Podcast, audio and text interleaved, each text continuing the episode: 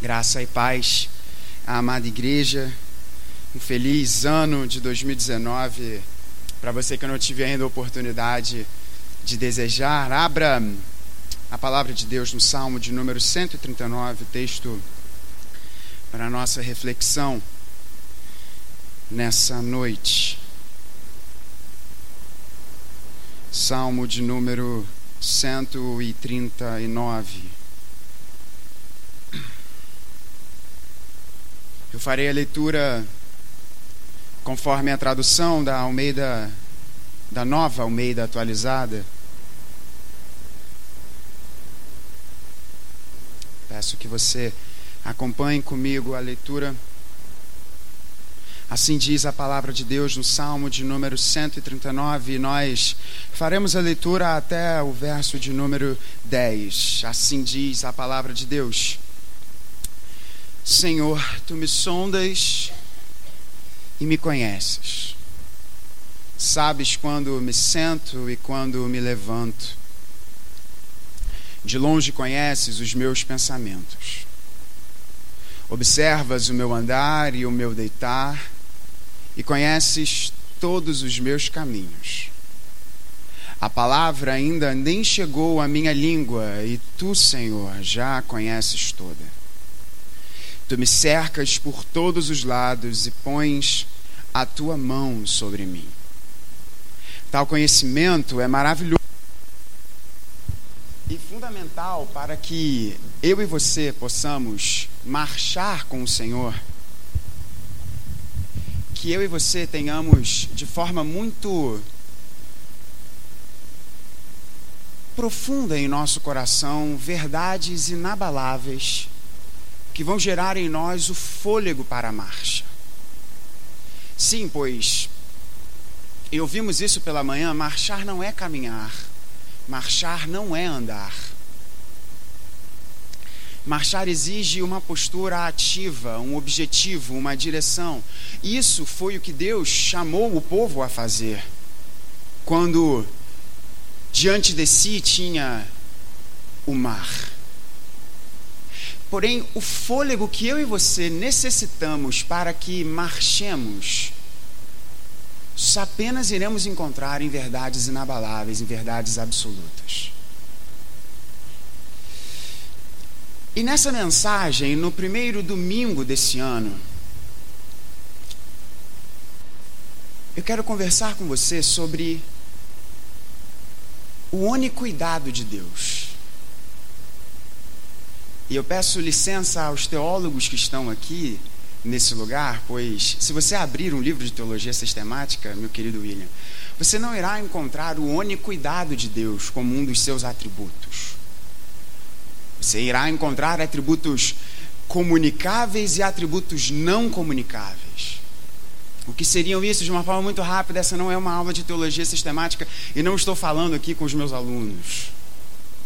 Mas os teólogos de, de, dividem as qualidades de Deus, os atributos de Deus, aquilo que o distingue como Deus, entre dois grandes blocos. Nós teríamos, nós temos aquelas características que são comunicáveis, partilhadas conosco. Deus é justo. E eu e você temos em um maior ou menor grau um grau de justiça em nosso coração, de modo que podemos olhar para uma determinada situação e dizer: isso está certo, isso está errado.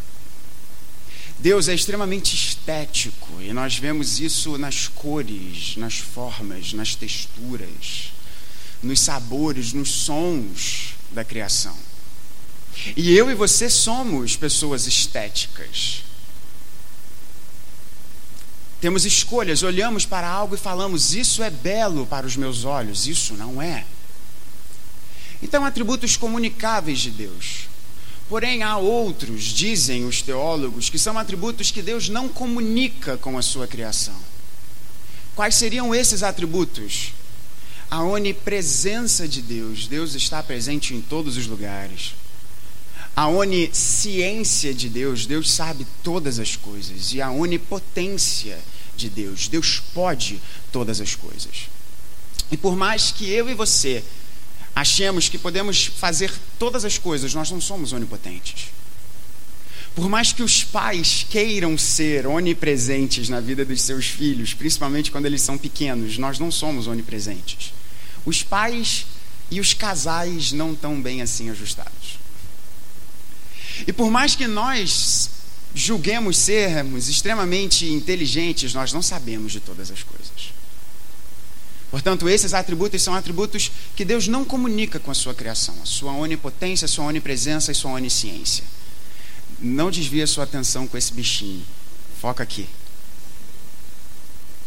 Porém, eu queria trazer um outro atributo de Deus, o seu onicuidado. E esse é o fôlego que irá trazer energia aos nossos pulmões para que nós marchemos no ano de 2019. O Salmo de número 139 é um salmo extremamente precioso, composto por Davi. Ele é um salmo extenso, ele tem 24 versos e nós iremos nos deter nessa exposição no dessa noite apenas nos 10 primeiros versos. O salmo de número 139, ele inicia dizendo sobre quem Deus é, depois o salmista, depois Davi, faz reflexões sobre o seu próprio coração, sobre o seu próprio viver, à luz daquilo que ele escreveu nos primeiros versos. E ele termina com uma petição, pedindo para que Deus veja se há nele algum caminho mau, e suplicando para que Deus mesmo o guiasse pelo caminho eterno. Em primeiro lugar, esse texto nos apresenta uma realidade inescapável. A realidade inescapável de que o conhecimento e a presença de Deus nos cercam. Onde nós vemos isso? O salmo começa com um pedido do salmista: Senhor, tu me sondas e me conheces. E nós temos várias canções belíssimas que retratam este salmo. Sonda-me, ó Deus, tu conheces o meu coração.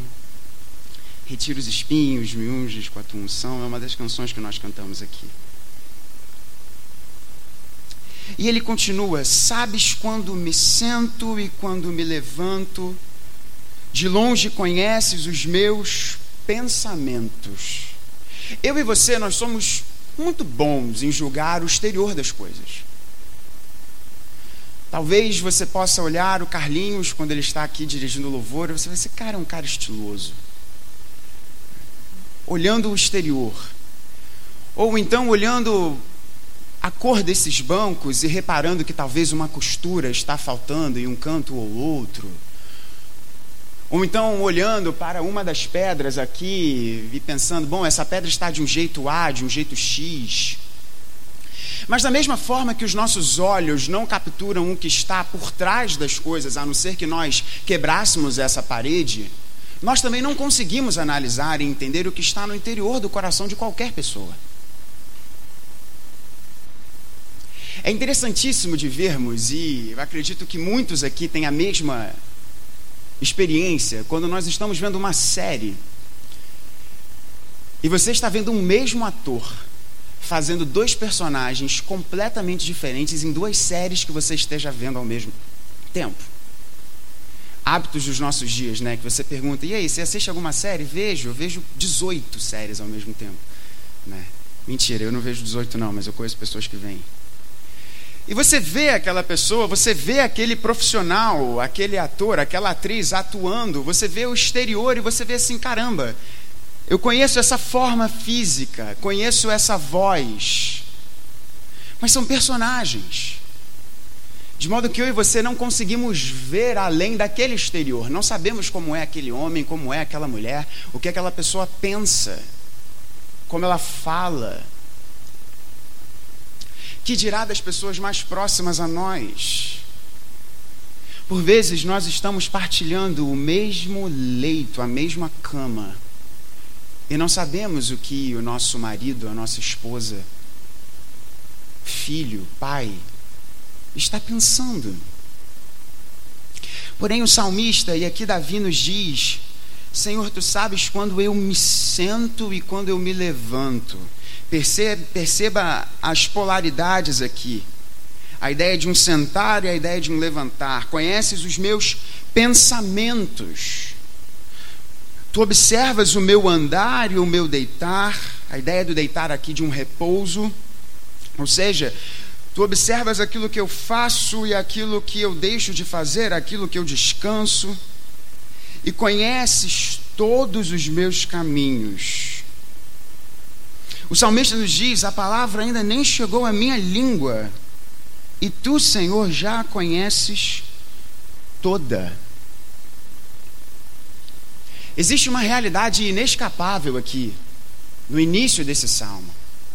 Primeiro, que o conhecimento de Deus nos envolve. Esse é o primeiro ponto do salmista. Não há nada na nossa vida que Deus não conheça. Inclusive a nós mesmos. Isso é uma coisa interessantíssima, porque nós julgamos nos conhecer. Não é verdade? Quantas vezes você escuta um conselho, alguém fala alguma coisa com você e você pensa assim, cara, essa pessoa está falando isso porque ela não me conhece. Essa pessoa está dando um direcionamento na minha vida, mas ela não me conhece. Só eu sei o meu coração. Só eu sei o que eu estou passando. Agora, para para pensar há um ano atrás. Estou falando apenas de 365 dias. Pense se todas as falas que você deu, que todos os atos que você realizou, foram atos que hoje você olha assim: caramba, eu não me reconheceria nisso. Isso não é algo que acomete apenas aqueles que estão saindo da adolescência, mas quando nós vamos ficando também mais velhos, nós olhamos para falas e atos nossos no passado e por vezes mal nos reconhecemos nele. Nós temos uma ideia de Deus, da onisciência de Deus, o fato de Deus saber todas as coisas, como se tudo estivesse num rio e a, nossa vida fosse como num barco que está lá naquele rio e diversos barcos indo para um lado e para o outro. E Deus está acima da montanha, olhando tudo o que está acontecendo. Por vezes temos a impressão que o conhecimento de Deus é assim. Como se a história fosse um grande rio, todos nós tivéssemos os nossos barquinhos e Deus está como que sobre um monte, olhando alto e soberanamente do seu trono todas as coisas que estão acontecendo. Qual é o problema dessa visão? Que Deus está preso no nosso presente. Deus está de longe, observando todas as coisas. Mas Deus não sabe nessa visão o que irá acontecer depois. Ele sabe apenas o que ocorreu antes, porque ele está como um observador de cima. Mas não é isso que a palavra nos diz. A palavra nos diz que antes que a palavra nos chegue à língua. E como que a palavra ainda não chegou à nossa língua? Os nossos pensamentos. Antes de nós falarmos qualquer coisa, Deus já sabe. Portanto, meu irmão, existe aqui uma realidade inescapável de que Deus conhece você melhor do que você mesmo. Porque Deus sabe quais são os seus últimos dias. Nós não chegaremos nessa parte do texto, mas o salmista nos diz: Todos os meus dias foram escritos por ti. Por que eu estou dizendo isso? Porque se você for um ser humano como eu sou, por vezes nós podemos nos ver diante de situações, tal como foram descritas hoje pela manhã em que, metaforicamente, existe um mar diante de nós, deserto de um lado e do outro, e, por, e atrás os exércitos de Faraó chegando. Isso não tem nada a ver, gente, com mensagem triunfalística, com teologia da prosperidade. Isso tem a ver com vida real. Pois eu e você podemos nos ver em determinados momentos da nossa vida em profundas crises existenciais. A, a ponto de nós olharmos para nós mesmos e olharmos para as pessoas que amamos, que estão ao nosso redor, e não conseguirmos entender, não conseguirmos extrair uma gota sequer de sentido em tudo o que está acontecendo. Não conseguir extrair uma gota de sentido nos nossos desejos, naquilo que o nosso coração está apontando. Porém, eu quero, com todo o amor pastoral, tranquilizar o seu coração para lhe dizer o seguinte: Deus sabe como serão os seus dias. Ele te conhece melhor do que você mesmo, pois os seus pés ainda não chegaram no amanhã, mas Ele escreveu o teu amanhã. Portanto, nesses momentos de crise, nesses momentos em que nada faz sentido e que o mundo parece que está caindo ao seu redor, e acredite, é tenebroso sentir que o mundo está caindo ao seu redor. Você pode correr para Ele e pedir para Ele lhe ajudar. Pedir para Ele lhe ajudar. Existe uma realidade inescapável do conhecimento de Deus e uma realidade inescapável da presença de Deus. O salmista nos diz no verso 5: Tu me cercas por todos os lados e pões a tua mão sobre mim. No verso de número 7: Para onde me ausentarei do teu espírito? Nós já vamos voltar aqui ao que ele diz no verso de número 6. Para onde fugirei da tua presença? Todas as vezes que os salmistas utilizaram face no Antigo Testamento, eles estão se referindo sobre a presença de Deus. O que o salmista aqui, o que Davi está dizendo é: para onde eu fugirei da tua presença? E perceba aqui as polaridades que Davi coloca. Se eu subo aos céus, Deus, tu estás lá. Se eu desço se eu faço a minha cama no Sheol, no mais profundo abismo, o Sheol era o lugar para os hebreus em que os mortos ficavam. Ou seja, se eu vou no mais alto céu, ou se eu vou no mais profundo da terra, lá estás também. Se eu tomo as asas da alvorada, e olha que coisa linda, a ideia do salmista é: se eu vou para onde o sol está nascendo, ou se eu fico nos confins dos mares, e pela posição geográfica da Palestina, a ideia de Davi aqui é: se eu vou para o leste ou para o oeste, mais distantes, ainda ali a tua mão me guiará e a tua mão direita me susterá. Nós não podemos fugir da presença de Deus. Existe uma ameaça em relação a isso, que é o ponto 2 dessa mensagem, mas antes vamos falar sobre essa presença inescapável e como isso é bom. O Yuri é, chegou, me, me, disse que uma das mensagens mais ouvidas no ano passado foi, no ano de 18, foi aquela do, do ousado amor do bom pastor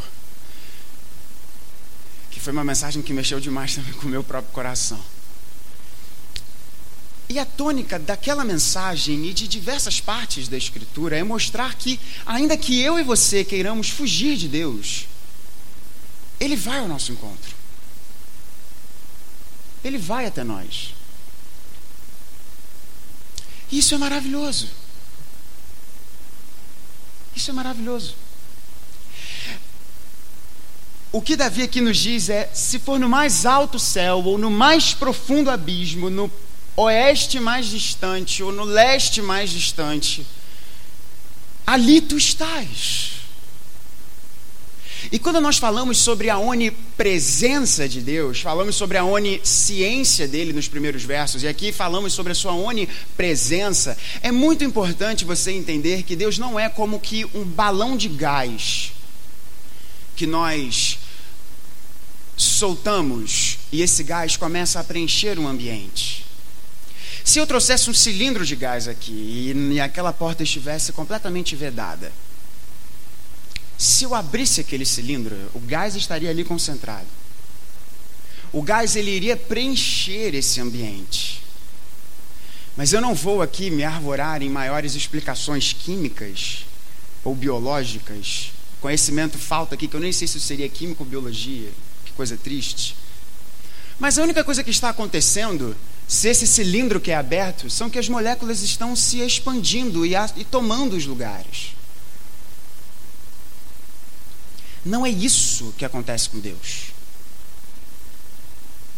Os teólogos vão nos dizer que Deus está contínua e repetidamente, plenamente presente em todos os lugares. Pastor, isso é uma coisa muito louca de eu entender. Que bom. Pois mostra como nós somos pequenos diante da grandiosidade desse Deus, que está contínua e repetidamente presente de forma plena em todos os lugares. Pastoralmente falando, isso significa que no ano de 2019, eu e você iremos, por vezes, nos encontrar em lugares muito bons. Mas certamente também nos veremos em lugares muito ruins. Lugares em que talvez tenhamos vergonha de dizer. E eu não estou falando de nenhum lugar graficamente ruim. Pois quando nós estamos falando sobre lugares que nos trazem vergonha, geralmente a gente pensa em alguma coisa relacionada a sexo, alguma coisa relacionada a poder. Isso também é, mas existem lugares que o nosso coração vai. Que você pode estar assentado agora no banco dessa igreja e o seu coração estar em um lugar que é completamente avesso à palavra de Deus. Se você subir ao mais alto céu, ou se você fizer a sua cama no mais profundo abismo, lá Deus estará. É belíssimo de nós pensarmos no Salmo de número 23 como que Davi, também escrevendo, muda o pronome quando ele fala sobre a estrofe que se dá no vale escuro da sombra da morte. Você já ouviu isso várias vezes, mas isso, essa é uma verdade boa que aquece o nosso coração. Davi está sempre falando: Ele, Ele, Ele é o meu pastor, Ele me faz repousar. Porém, na estrofe que fala sobre o vale escuro da sombra da morte, ele diz: Tu estás comigo. A ideia de presença, de proximidade. E nós estávamos discutindo agora há pouco sobre a letra de Deus de promessas. E lembrei do texto de Jeremias 23, que é exatamente o texto em que o profeta Jeremias diz: Diz o Senhor, por acaso eu não sou Deus de perto e também não sou Deus de longe? Por que isso? Porque para Deus não há perto ou longe, essa é uma perspectiva nossa. Porque Deus sempre está contínua e repetidamente, plenamente presente em todos os lugares. Inclusive nos lugares mais podres que nós poderemos ir nesse ano de 2019. Mas essa realidade é uma realidade inescapável que ainda que você queira fugir dela, o amor do Senhor está presente, sempre presente. Esse é um fôlego maravilhoso para nós marcharmos no ano de 2019. Mas ela também é uma ameaça. E esse é o ponto 2 dessa mensagem. Eu pulei o verso de número 6, de forma proposital. No verso de número 5, e essa é uma das maiores belezas, nós voltaremos a esse verso no final da mensagem, entender o que significa que dizer que tu me cercas por todos os lados e pões a tua mão sobre mim. O salmista aqui nos diz: Tal conhecimento é maravilhoso demais para mim, é tão elevado que não o posso atingir. Quando você lê essa expressão, talvez a forma que foi aqui traduzida e colocada pode causar no seu coração uma ideia de: nossa, que lindo que Davi está aqui dizendo, não é? Tal conhecimento é maravilhoso demais para mim. é tão elevado que não o posso atingir. Preparando essa mensagem, eu me deparei com alguns estudiosos, alguns comentaristas, pessoas que entendem muito de hebraico, que vão dizer que, na verdade, Davi não está falando em termos de louvor. O que Davi está falando aqui, na verdade, é tal conhecimento, numa tradução mais coloquial e presente dos nossos dias, e aqui eu peço perdão de assim fazê-la, seria tal conhecimento é bizarro demais para mim. É absurdo demais para mim. Está além do meu alcance. Eu não consigo compreender isso. E os linguistas vão dizer que as palavras que aqui Davi utiliza são palavras negativas. Uau! Por que isso? Por que isso? Jean Paul Sartre, uma das suas grandes linhas, foi dizer que se Deus é verdadeiramente conhecedor de todas as coisas e presente em todos os lugares, em todos os momentos da história, eu e você não podemos ser livres, em hipótese alguma.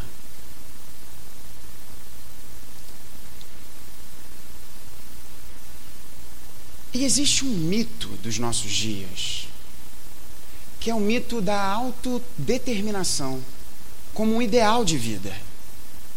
Esse é um papo bastante filosófico e o tempo me é oponente aqui e nós não poderíamos entrar nesse papo que é um papo que eu gosto bastante. Mas os nossos dias, e principalmente o, o mundo ocidental, tem sido erguido numa ideia de autodeterminação do indivíduo. Não é preciso muito esforço para pensarmos quão individualistas nós temos nos tornado, à medida que o tempo vai passando. Quão incomodados ficamos quando alguém quer dizer sobre algo que eu e você deveríamos fazer. Já reparou como que a gente fica incomodado com isso? Por que, que nós estamos numa sociedade que não, que não aceita autoridade? Enxerga que qualquer palavra que quer manter autoridade é autoritarismo. Porque nós não queremos aceitar autoridade. E não queremos aceitar autoridade porque achamos que nós devemos determinar os passos da nossa vida. E ai daqueles que falarem que eu e você devemos andar da forma A ou forma B. Nós achamos que estamos sempre certos e que todos os outros estão errados. Nós achamos que nós sempre sabemos aquilo que é correto para nós nós achamos que nós sabemos o que é o correto e o que é errado em termos de sexualidade, em termos de família, em termos de conhecimento, em termos de postura, em termos de vida humana. Queremos ser livres. Não é esse, irmãos, o grito do filho mais novo na parábola do pai com seus dois filhos. Quero me ver livre, quero me ver livre das amarras dos meus pais, da igreja, das pessoas que me cercam. Eu quero descobrir a vida em mim mesmo. Uma das frases mais comuns do nosso tempo é: segue o teu coração. Mas qual é o grande problema dessa fala? Que Jeremias vai nos dizer que o nosso coração é extremamente enganoso. E um dos meus heróis, João Calvino, vai dizer que o coração é uma fábrica de ídolos. Portanto, segue o seu coração para ver o resultado do que irá acontecer com você.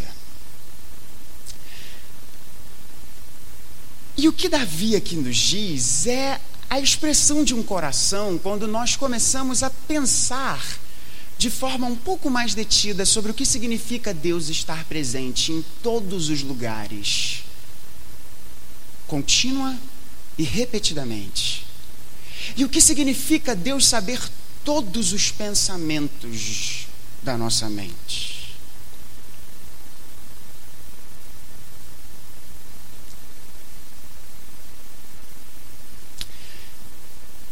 Você deve ter pensado só coisas muito positivas hoje, né? Assim como eu. E óbvio que essa é uma brincadeira pois nós sabemos os pensamentos do nosso coração. Nós sabemos os desejos que nós temos. Nós sabemos os lugares para os quais queremos ir. E a realidade inescapável do pleno conhecimento e da plena presença de Deus gera uma ameaça ao nosso coração. Pois os nossos primeiros pais no jardim, quando optaram por comer do fruto da árvore do conhecimento, o que na verdade eles quiseram ali fazer é determinar por eles mesmos o que eles podiam fazer e deixar de fazer. No fim das contas, é uma grande guerra de soberania. E essas eleições ouvimos muita coisa sobre soberania. É uma grande guerra de soberania. Nós queremos ter a soberania sobre a nossa vida e não Deus.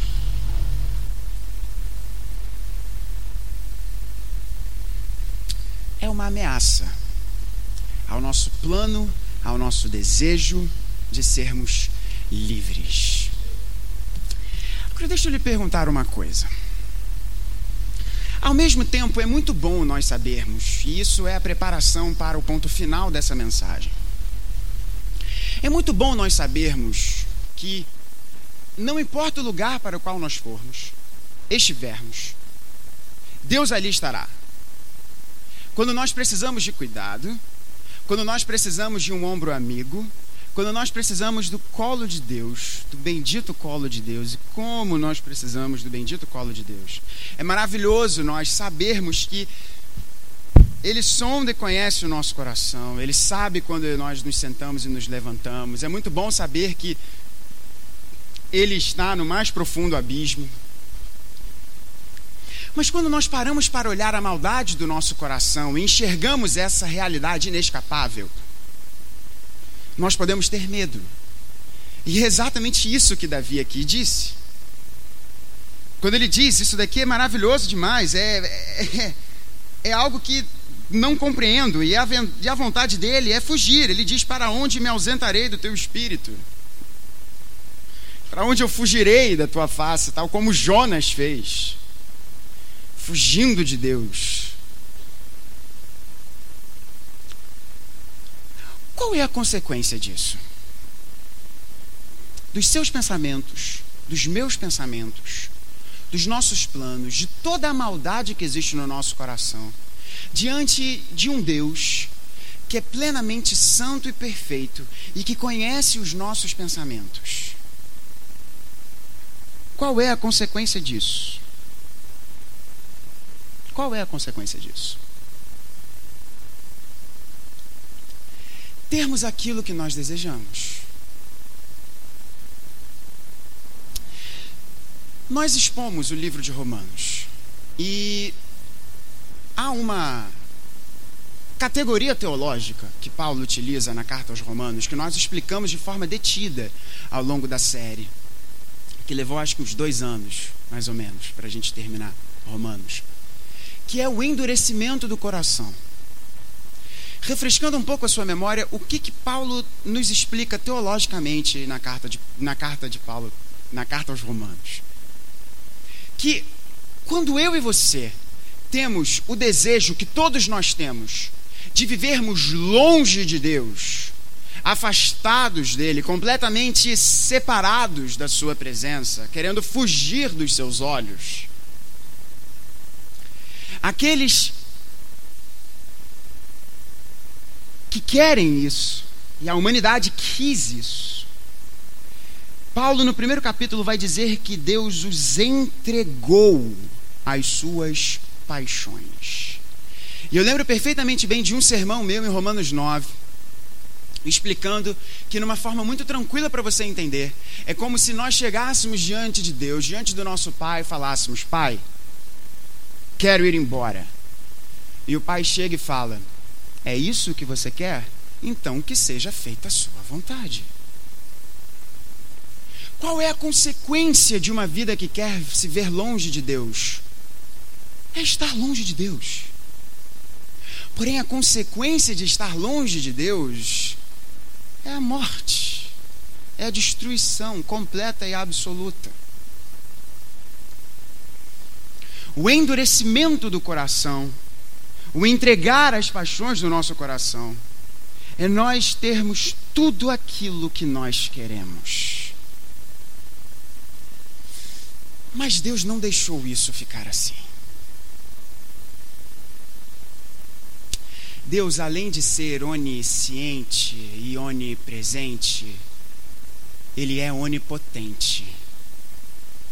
E onipotente para fazer tudo aquilo que Ele quiser. Inclusive, e glórias ao nome dele por isso, salvar pecadores. O texto nos diz: Tu me cercas por todos os lados e pões a tua mão sobre mim.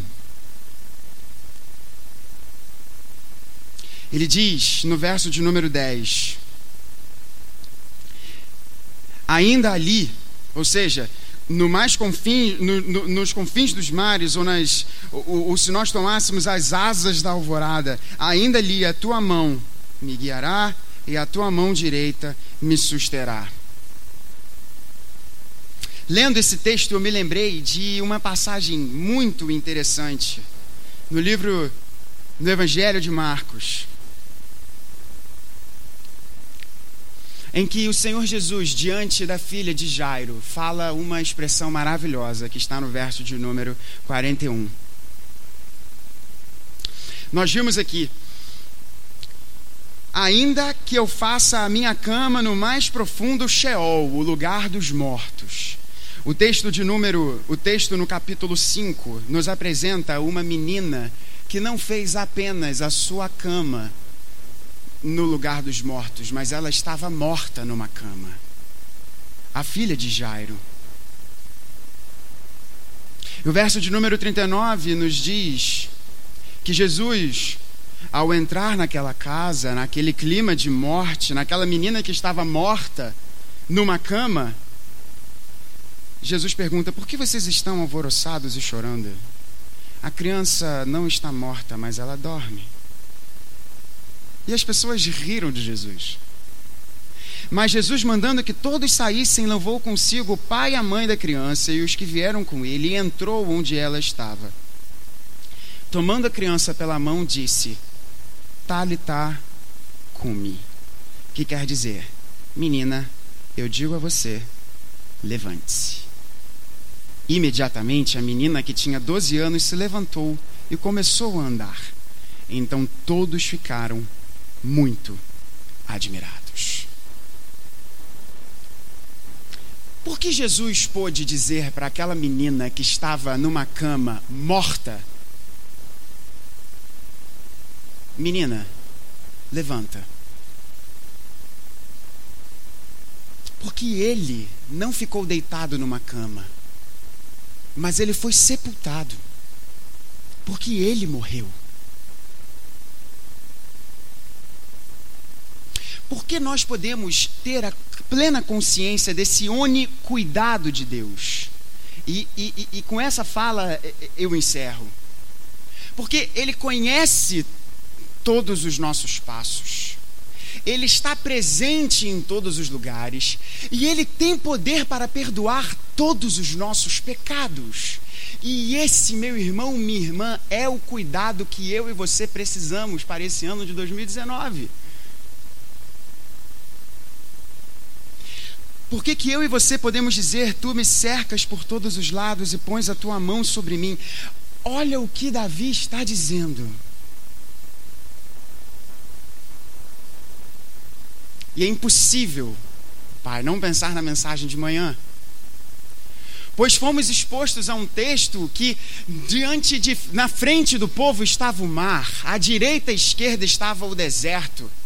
E atrás do povo estavam as tropas de Faraó. Mas o que Deus quer nos dizer é que, ainda que isso esteja sobre os teus olhos, Ele diz: Tu me cercas por todos os lados.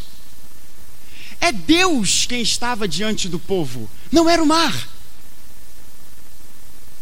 É Deus quem estava ao lado do povo, não era o deserto. E era Deus quem estava atrás do povo, não eram as tropas de Faraó. E isso é na minha e na sua vida, meu irmão. E qual é a única parte que estaria faltando aqui? O que está acima de nós, e o que está acima de nós, a mão do Senhor. Presença, cuidado. Porém, é fundamental você entender que isso só se faz presente na sua vida porque isso não houve com Jesus. Jesus não experimentou isso. No momento mais agudo do ministério de Cristo,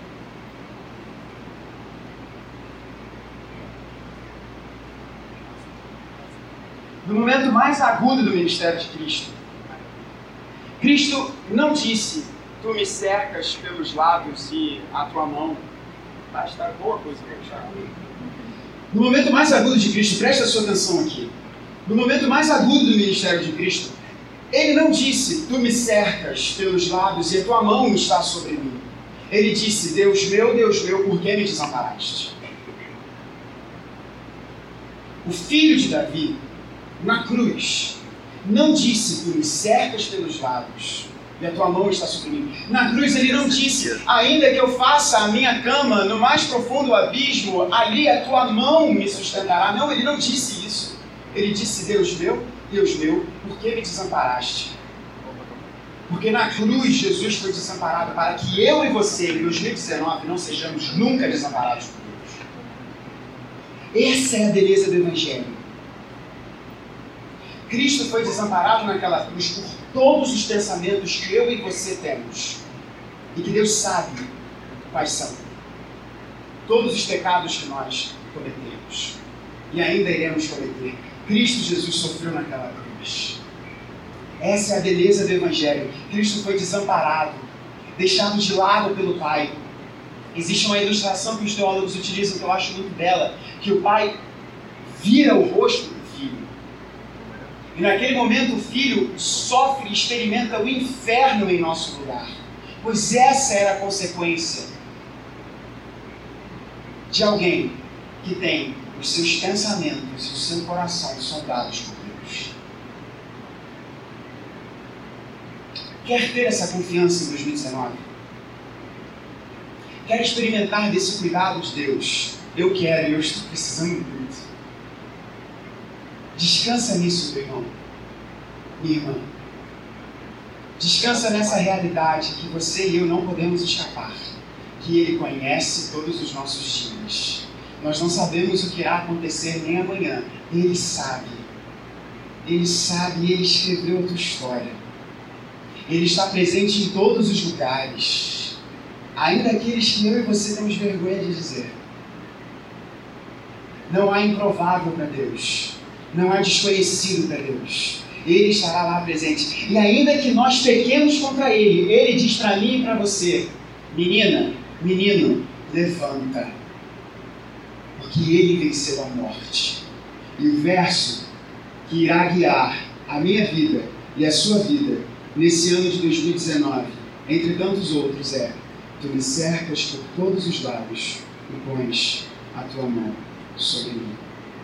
Que Deus nos abençoe. Queria cantar uma canção. Eu peço que você preste atenção na letra dessa música. Eu só tenho a ti. Jesus, eu só tenho a ti.